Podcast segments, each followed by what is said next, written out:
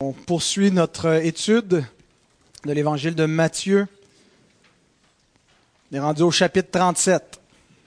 Pas de Matthieu, il y en a juste 28, mais 37e message pour exposer donc ce, ce glorieux évangile.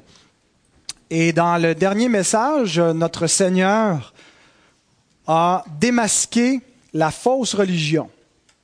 C'était le, le, thème donc qui a été introduit, où on a vu au, au premier verset du chapitre 6, Gardez-vous de pratiquer votre justice devant les hommes pour en être vus. Autrement, vous n'aurez point de récompense auprès de votre Père qui est dans les cieux.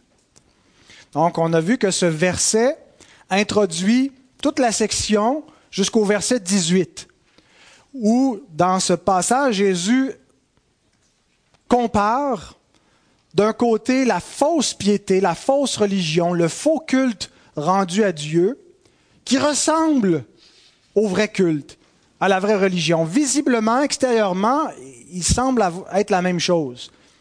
Mais le Seigneur nous montre qu'en réalité, ce sont deux religions distinctes.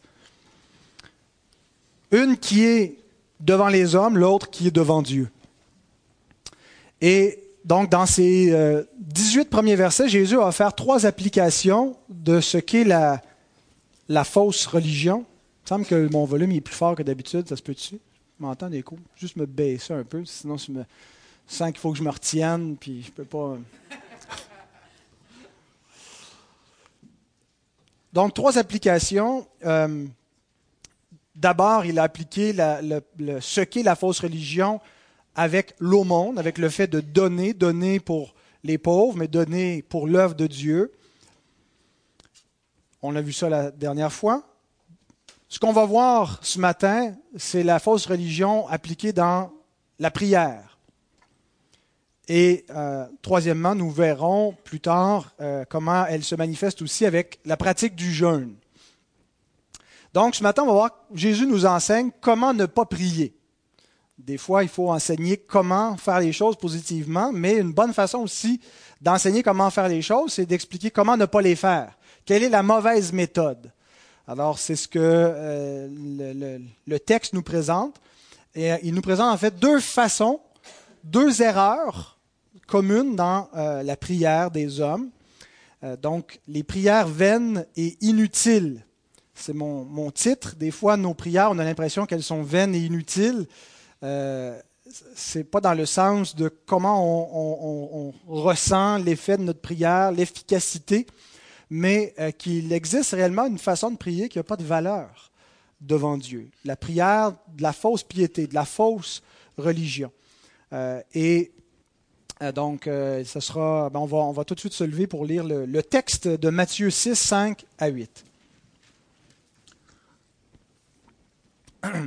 Donc voici la parole inspirée, infaillible de notre Dieu.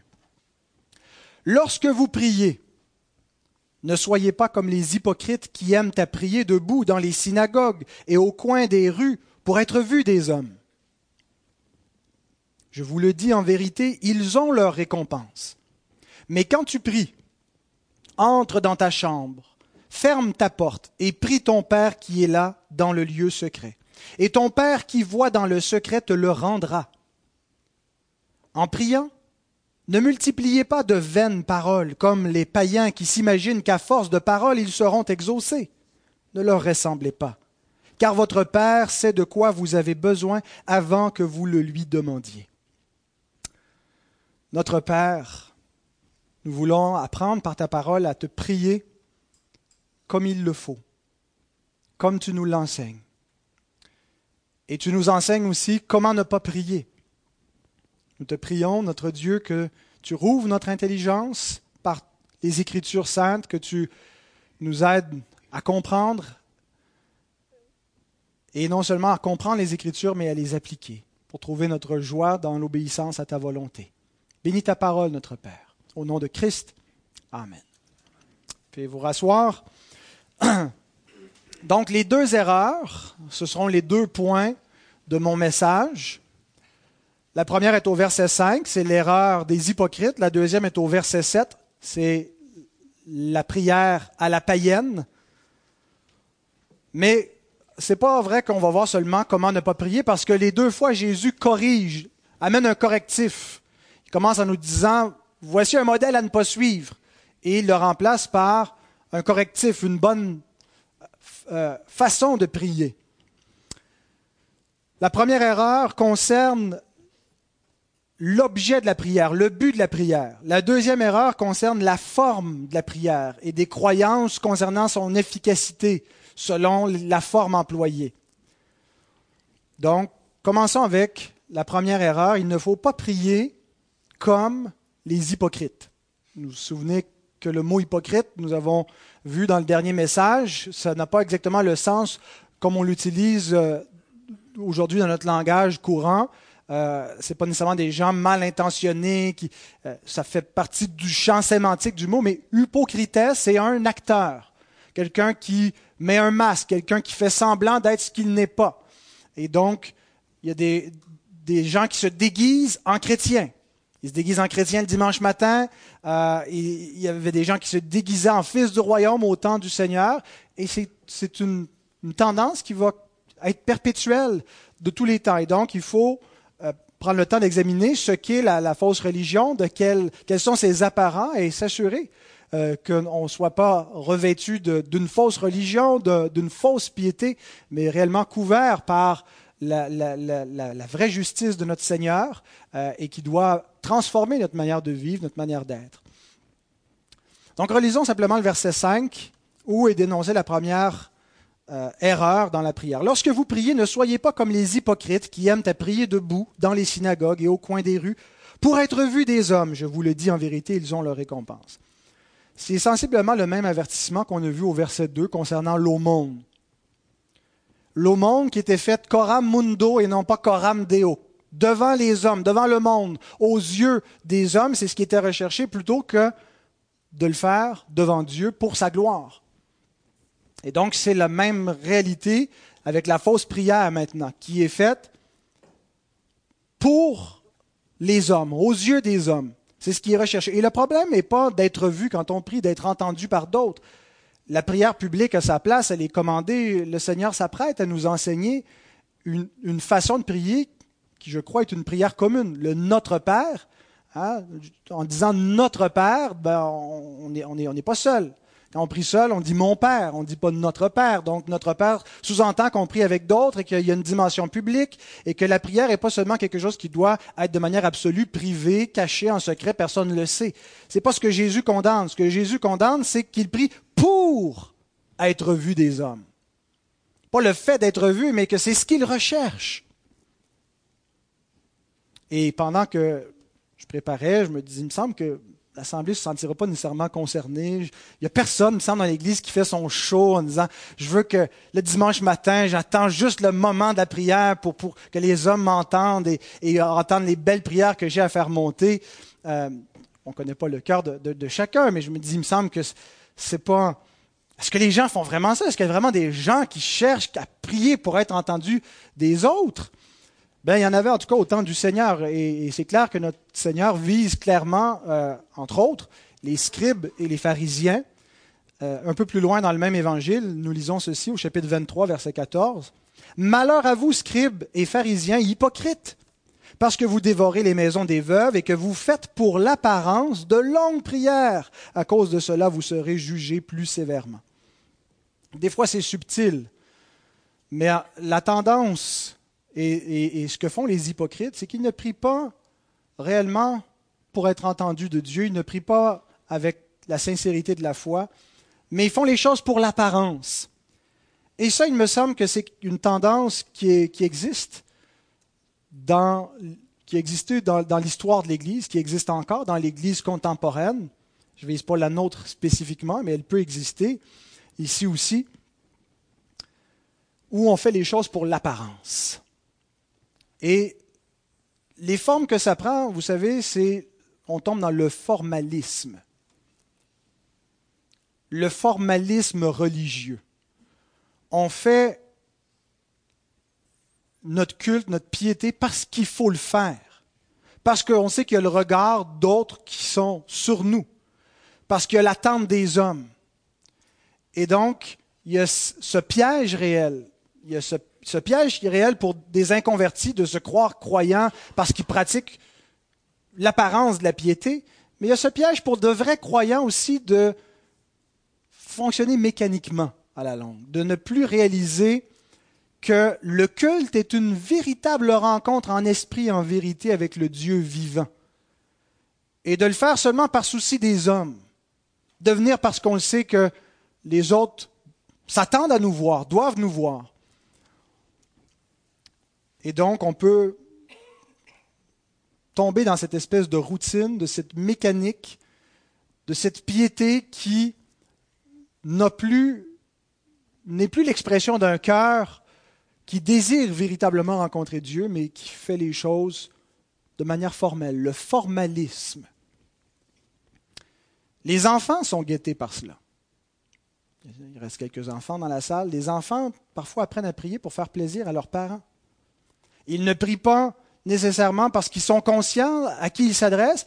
Ils prient parce qu'ils veulent que papa et maman soient contents et, et les félicitent. N'enseignons pas le formalisme religieux à nos enfants. Ne leur apprenons pas à prier mécaniquement. Tu as fait ta prière, tu as dit la bonne formule, tout fonctionne. Apprenons-leur à prier comme le Seigneur nous apprend à prier, à s'adresser à Dieu comme un Père. Charles Siméon, j'aurais pu dire Charles Siméon, mais mon père aurait dit Pourquoi tu te démanges la gueule pour le dire avec un accent anglais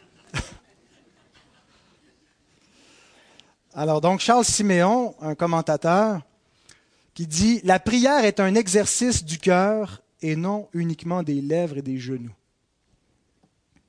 Elle consiste à répandre son âme devant Dieu et à se remuer soi-même pour se saisir de Dieu. La prière est un exercice du cœur et non uniquement des lèvres et des genoux. Elle consiste à répandre son âme devant Dieu et à se remuer soi-même pour se saisir de Dieu. Ce que n'est pas la prière des hypocrites. Ils ne viennent pas répandre leur âme devant Dieu. C'est une mécanique.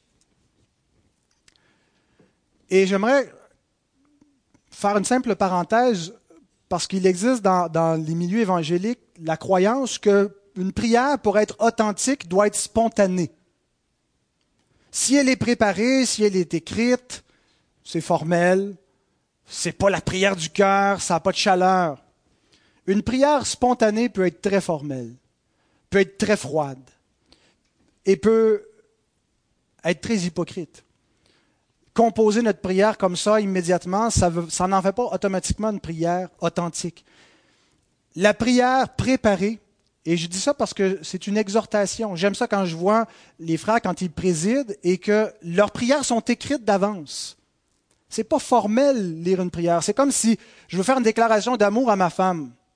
Je peux la faire spontanément, et des fois, il y a des belles paroles qui, me viennent en tête, mais si j'ai pris le temps de m'arrêter, de réfléchir à pourquoi je l'aime, qu'est-ce que je veux lui dire, et lui écrire mon amour, et, et, peser les mots, est-ce qu'on va dire que c'est formel parce que j'ai pris le temps d'y réfléchir et, pour que ça soit vrai, il faut que ça soit authentique et spontané, que ça sorte comme ça d'un coup, sinon c'est pas vrai, c'est faux.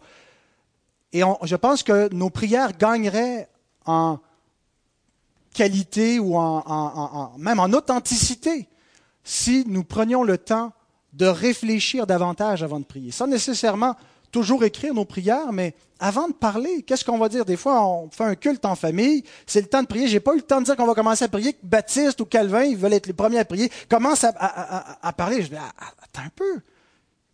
À qui tu parles? Pour qui tu dis ça? Est-ce que tu réalises à qui tu t'adresses? Ecclésiaste nous dit ceci, ne te presse pas d'ouvrir la bouche et que ton cœur ne se hâte pas d'exprimer une parole devant Dieu, car Dieu est au ciel et toi sur la terre, que tes paroles soient donc peu nombreuses. Et Jésus nous invite ici à réfléchir pourquoi nous prions et à qui nous parlons. À pas juste se garrocher spontanément ou mécaniquement ou formellement dans l'exercice de la prière, mais à faire une pause. Le verset qui vient avant Ecclésiaste, c'est avant d'entrer de la maison de l'Éternel, prends garde à ton pied. Autrement dit, regarde par terre, baisse la tête devant Dieu et réfléchis devant qui tu te trouves. Réfléchis à ce qui va se passer. Ce contact, cette communion, cette rencontre avec Dieu. Et Jésus nous rappelle que la prière des hypocrites, la prière qui n'est pas consciente à qui elle parle, qui réfléchit pas à ce qu'elle dit, qui parle pour les hommes, qui parle pour parler, n'a pas de valeur, n'a pas d'efficacité devant Dieu. Et celle de ceux qui ne sont pas des enfants de Dieu n'est pas entendue. pas dans le sens que Dieu ne l'entend pas, mais dans le sens qu'il ne l'exauce pas, dans le sens qu'il ne l'agrée pas. Mais Jésus corrige donc cette, cette tendance ce formalisme qui, qui, tend à venir dans notre vie en nous disant ceci au verset 6. Mais quand tu pries, entre dans ta chambre, ferme ta porte, et prie ton Père qui est là dans le lieu secret, et ton Père qui voit dans le secret te le rendra. Deux remarques. D'abord, les enfants de Dieu prient. Remarquez qu'il n'y a pas un commandement ici. Jésus ne dit pas prier. Il n'y a pas d'impératif, mais quand tu pries, c'est acquis. Jésus prend pour acquis que, les, que, ses disciples vont prier. C'est même pas nécessaire de le commander, ils vont le faire. Quand tu pries, voici comment prier.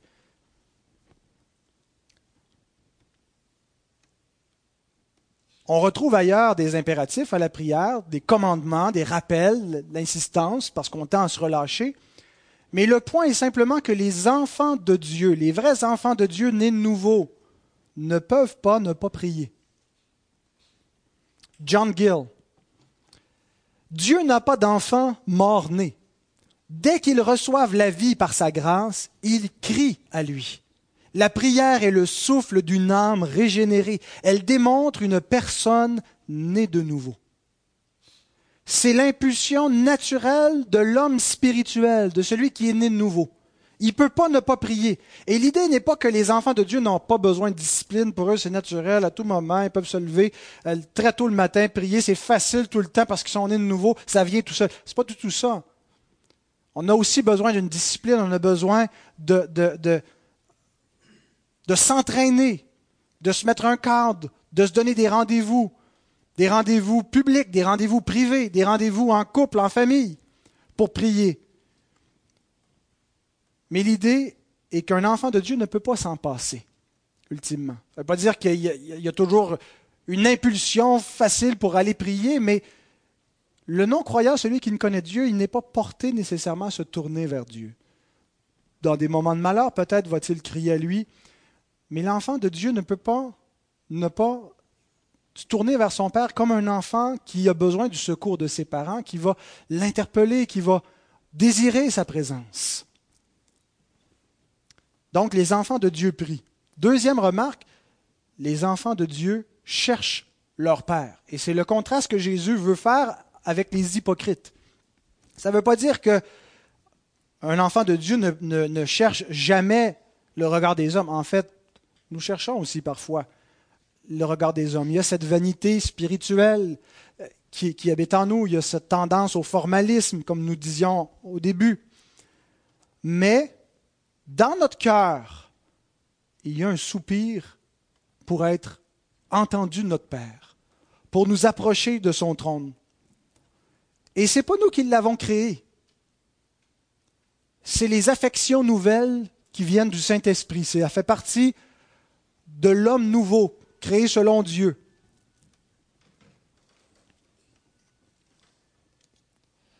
Alors pour un enfant de Dieu, la prière, c'est plus qu'un rituel religieux. C'est plus que se conformer à un temps d'oraison, un temps de dévotion. C'est réellement un moyen de dépendre de leur Père. Un moyen d'être en communion et de s'approcher de lui et de savoir qu'ils sont entendus. Déchargez-vous sur lui, nous dit Pierre, de tous vos soucis, car lui-même prend soin de vous. on a beau être tough, n'est pas si tough que ça, il vient des moments dans notre vie où on réalise notre misère, notre faiblesse, où on a des soucis, où on a des inquiétudes, qui que ce soit que nous soyons. Et l'enfant de Dieu, son, impulsion, son besoin, c'est de se décharger auprès de son Père, c'est de dire, relève-moi, secours-moi. Il vient, il se décharge de ses soucis auprès de son Père. Les psaumes nous apprennent à prier. On a partagé mercredi dernier euh, en, assemblée comment l'Écriture, euh, comment on fait pour se relever notre âme quand on a l'âme abattue. Différentes choses ont été partagées, mais entre autres les psaumes. Comment les psaumes nous montrent comment prier. Comment des psaumes spécifiques sont, un exemple. Et, réellement, c'est un livre de prière. Hein. C'est un livre de cantique, mais c'est un livre de prière qui nous montre comment le, croyant s'adresse à Dieu, à l'Éternel, comme son berger, comme son Père, comment il l'invoque. Alors Jésus nous dit ici, entre dans ta chambre, ferme ta porte. Il y a une application figurée. Cherche pas autre chose que la présence de Dieu. Et Fais silence autour de toi. Fais taire tout ce qui t'empêche de te concentrer sur Dieu. Cherche pas le regard des hommes, cherche pas le formalisme, cherche Dieu.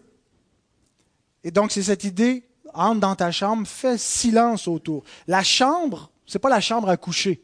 Le mot tameion réfère plutôt à un entrepôt,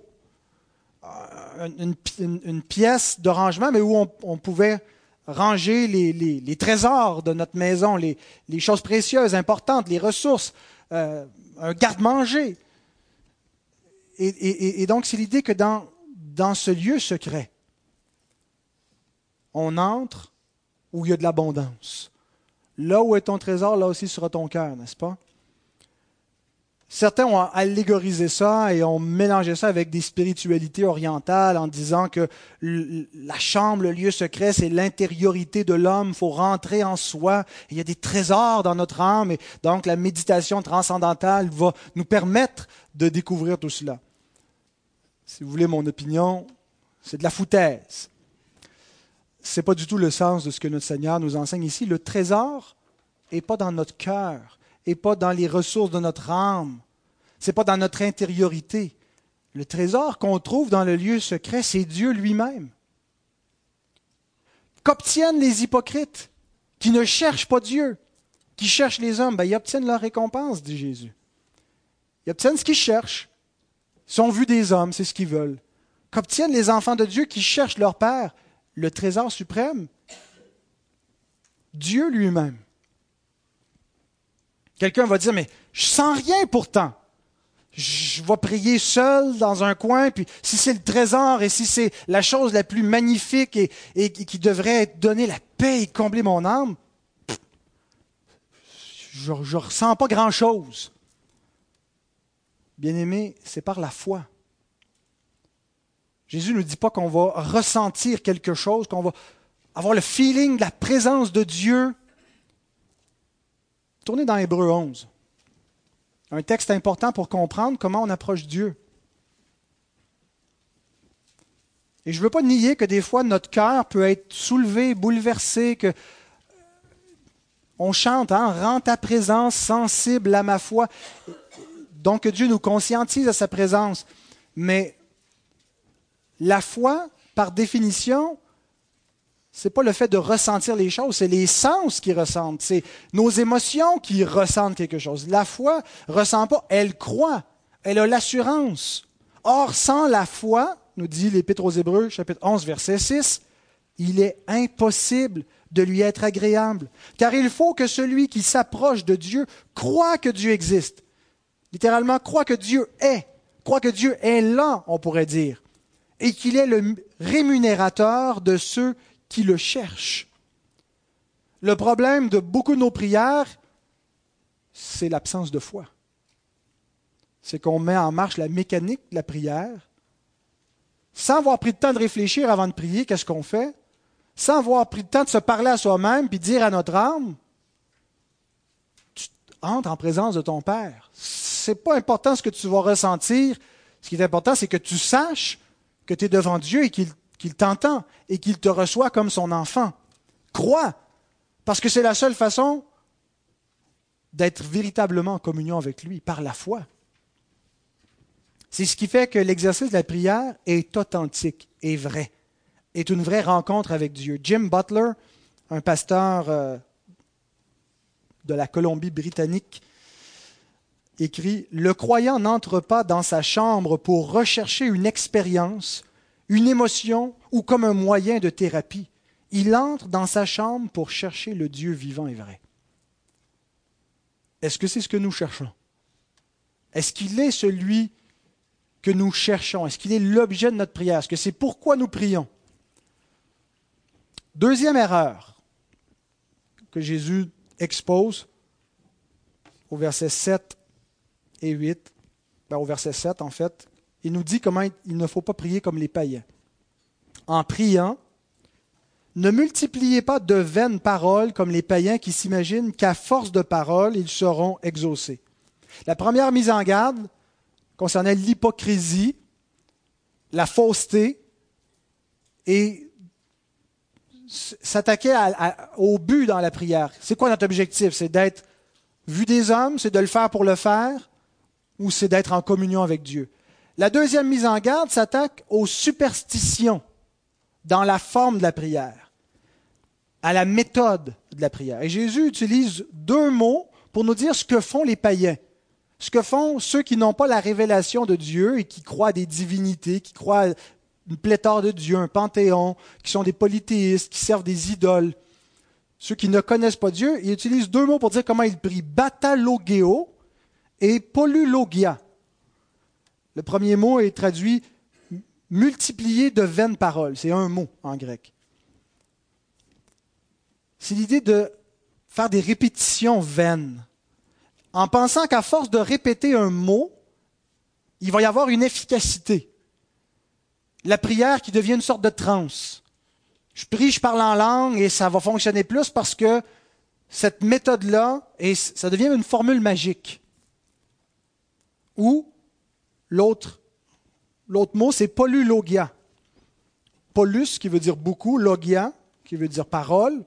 Beaucoup de paroles, à force de paroles, prier longuement.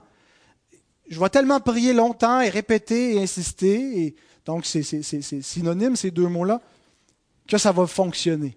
La prière va marcher. On a un, bel exemple de prière à la païenne dans l'Ancien Testament. Un roi. Est-ce que ça vous sonne une cloche? Un roi 18.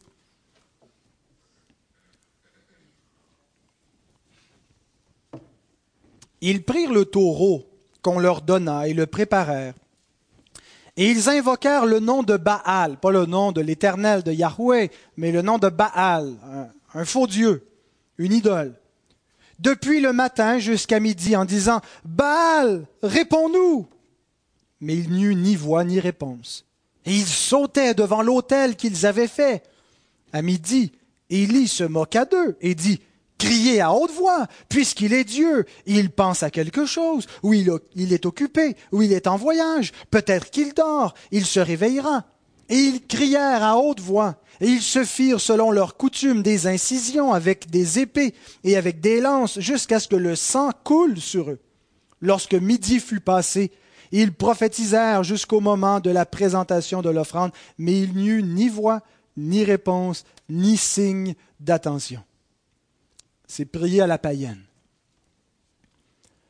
Beaucoup d'erreurs dans cette façon de prier. D'abord, il prie un faux Dieu. Et la prière au faux Dieu ou à d'autres médiateurs s'est infiltrée dans le christianisme. les réformateurs ont fait le ménage, mais au fil des siècles, euh, on a commencé à prier des saints, on a commencé à prier la Vierge, donc, dans l'Église chrétienne, en plus de prier le seul Dieu par le seul médiateur Christ, on s'adressait à d'autres par la prière, ce que font les païens, ce que ne doivent pas faire les enfants de Dieu. On ne prie pas les morts, on ne prie pas notre arrière-grand-père, euh, ils ne peuvent rien pour nous. On s'adresse au seul Dieu par le seul médiateur, Christ. Mais la même erreur que les païens peut être faite aussi avec le vrai Dieu. Où on s'adresse au seul vrai Dieu en considérant la prière un petit peu comme une fin en soi. Que si on a la bonne méthode pour prier, ça va marcher. Et donc là, il faut prendre la bonne posture. Une position pour prier. Si tu pries à genoux, ta prière est plus efficace. Si tu pries debout, c'est impoli, prier debout. Des formules. Tu dis des choses d'une telle façon ou les répétitions. Et faisons attention, l'Écriture nous enseigne d'un côté qu'on doit insister, qu'on doit quelque part répéter nos prières, revenir. Et les postures peuvent être quelque chose qui nous est utile à nous pour nous concentrer, prier en marchant ou prier à genoux, pour, pour nous aider à implorer avec plus d'ardeur le Seigneur. Mais le danger, c'est de croire que l'on peut manipuler Dieu, de croire que la méthode de prière est elle-même efficace. Et là, on devient superstitieux. Notre foi n'est plus en celui qui entend la prière, mais dans la prière elle-même. On considère qu'il y a une façon de prier qui la rend efficace, et donc on croit que par ce moyen-là, on manipule la divinité. Et n'allez pas croire que nos cœurs sont immunisés de cette tentation, de ce danger. On pense qu'on peut manipuler Dieu. On fait des deals avec Dieu. Je vais faire ça, tu vas faire ça. Si tu me donnes ça, j'accepte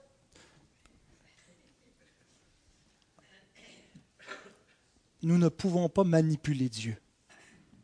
Et Jésus nous le montre avec le verset suivant. Ne leur ressemblez pas. C'est la prière des païens, c'est la prière de ceux qui ne connaissent pas Dieu, c'est la prière de ceux qui ont une mauvaise théologie, qui n'ont rien compris. Voici ce que vous devez savoir. Votre Père sait de quoi vous avez besoin avant que vous, lui demandiez. Les mauvaises pratiques les pratiques superstitieuses dans la prière viennent d'une mauvaise théologie, une mauvaise compréhension de qui est Dieu. Quand on a une conception d'un Dieu manipulable, ben on tombe dans des manipulations. Quand on a une mauvaise théologie, quand on ne comprend pas qui est Dieu et qui sommes-nous face à lui, on ne le priera pas de la bonne façon. Alors, comment Jésus s'attaque aux fausses prières? En rectifiant la théologie. Ne leur ressemblez pas, comprenez la nature de Dieu. Premièrement, il est souverain. Il sait tout. Avant que vous ouvrez la bouche, il sait tout et il peut tout. Vous ne parlez pas à un, Dieu comme semblable aux idoles. Les dieux que les hommes pensent apaiser et servir par leur, leur faux culte. Vous parlez à un Dieu qui n'a pas besoin de quoi que ce soit, qui est totalement transcendant. Mais Jésus ne nous le présente pas sous l'angle détaché, un Dieu immuable, inexorable, notre prière ne peut rien faire, ne peut pas le toucher. Il dit, votre Père. Nous nous approchons de lui comme d'un Père. Je viens parce que j'ai besoin de lui. Il est tout-puissant et il est favorable à moi parce qu'il est mon Père par mon adoption en Christ. C'est donc notre juste compréhension de qui est Dieu et de qui nous sommes par rapport à lui qui nous enseigne comment bien prier, comment éviter les pièges qu'on retrouve dans le paganisme et qui s'infiltrent dans le christianisme.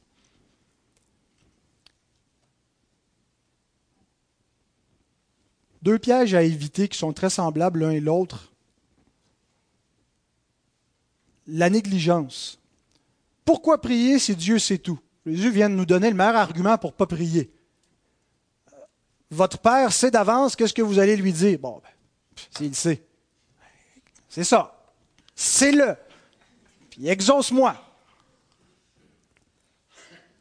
L'omniscience de Dieu n'invalide pas la nécessité de la prière parce qu'elle est le moyen désigné par Dieu pour accomplir sa volonté dans nos vies. Deuxième piège, c'est l'incrédulité, le manque de foi. Prier, ça ne change rien. Je ne changerai jamais la volonté de Dieu. Dieu est souverain. Euh, il décide quand les moineaux meurent. Il décide tout. Donc, je ne pense pas que ma prière est un levier qui va modifier les décrets divins. Et donc, on tombe dans un hyper-calvinisme où on croit qu'on est comme des espèces de pantins, des marionnettes, notre volonté est vaine, on n'a plus d'aucune façon influencer Dieu. Et c'est vrai qu'on ne change pas les plans de Dieu, mais ce n'est pas pour ça qu'on prie. On ne prie pas pour changer les plans de Dieu. On doit comprendre que la prière est efficace spécifiquement parce que Dieu connaît nos besoins et qu'on a besoin de lui et que c'est la prière qui est le moyen par lequel Dieu va répondre à nos besoins. Alors, ce n'est pas Dieu qui a besoin de nous, Dieu n'a pas besoin qu'on prie, c'est nous qui avons besoin de lui. Écoutez ce que Jean Calvin écrit. Les croyants ne prient pas en vue d'informer Dieu des choses qu'il ignorerait. Même si Paul nous dit faites connaître vos besoins à Dieu, Paul sait qu'on n'apprend pas à Dieu ce qu'il ignorait. C'est pas pour ça qu'on prie. Ou pour l'inciter à faire son devoir, ou pour le presser comme s'il était réticent.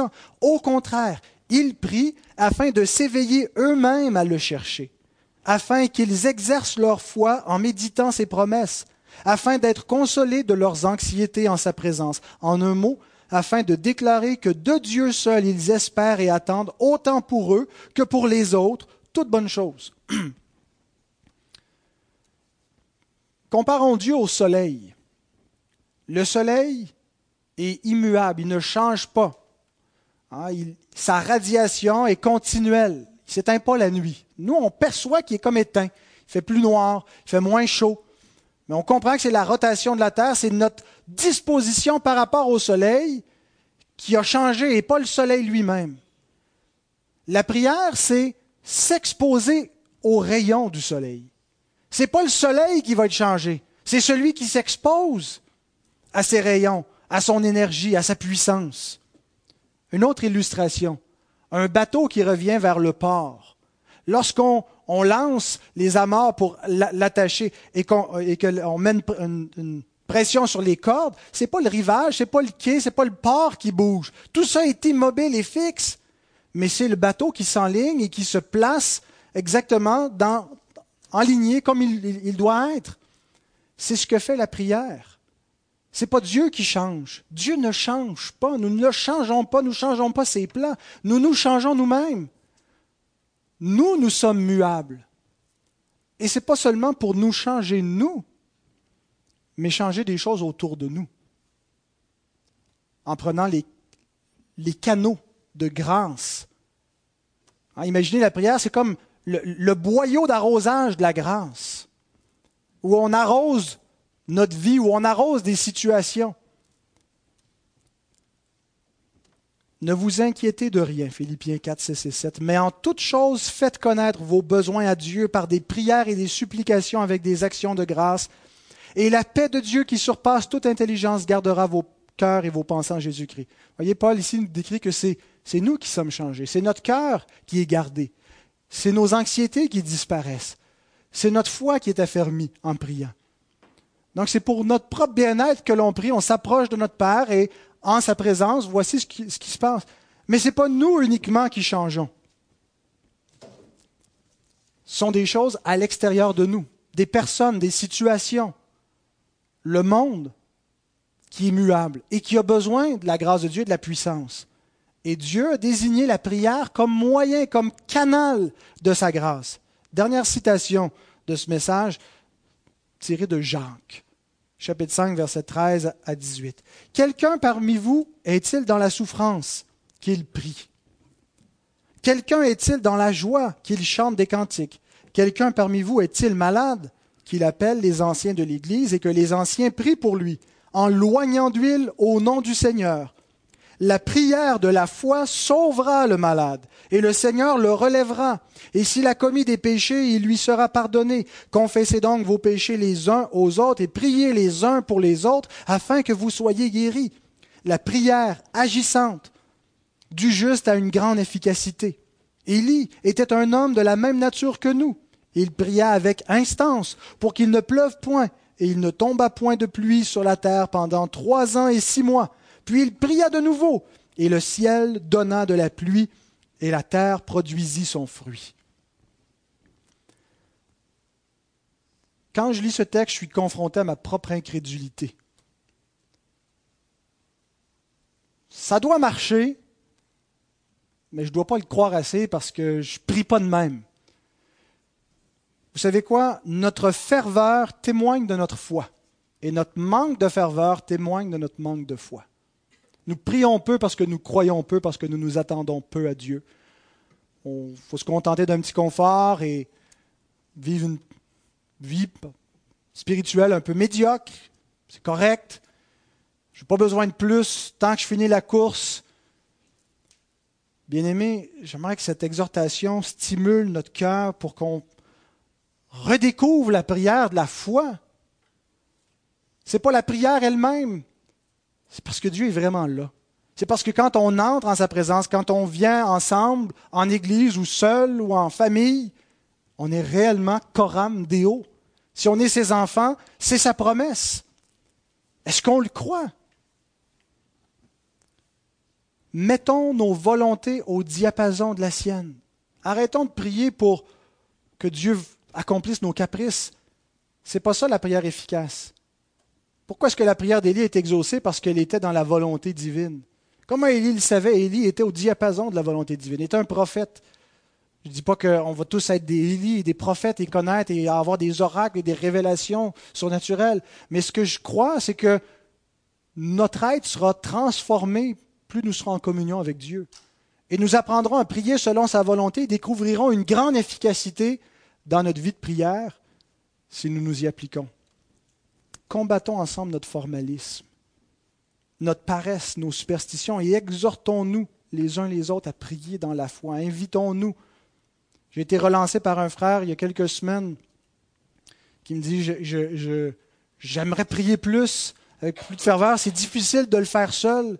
Aimerais-tu qu'on prenne rendez-vous ensemble le matin on s'appelle au téléphone. Et, je bénis le Seigneur qui m'a lancé ça parce qu'il y avait une espèce de désert, un formalisme dans ma façon de prier,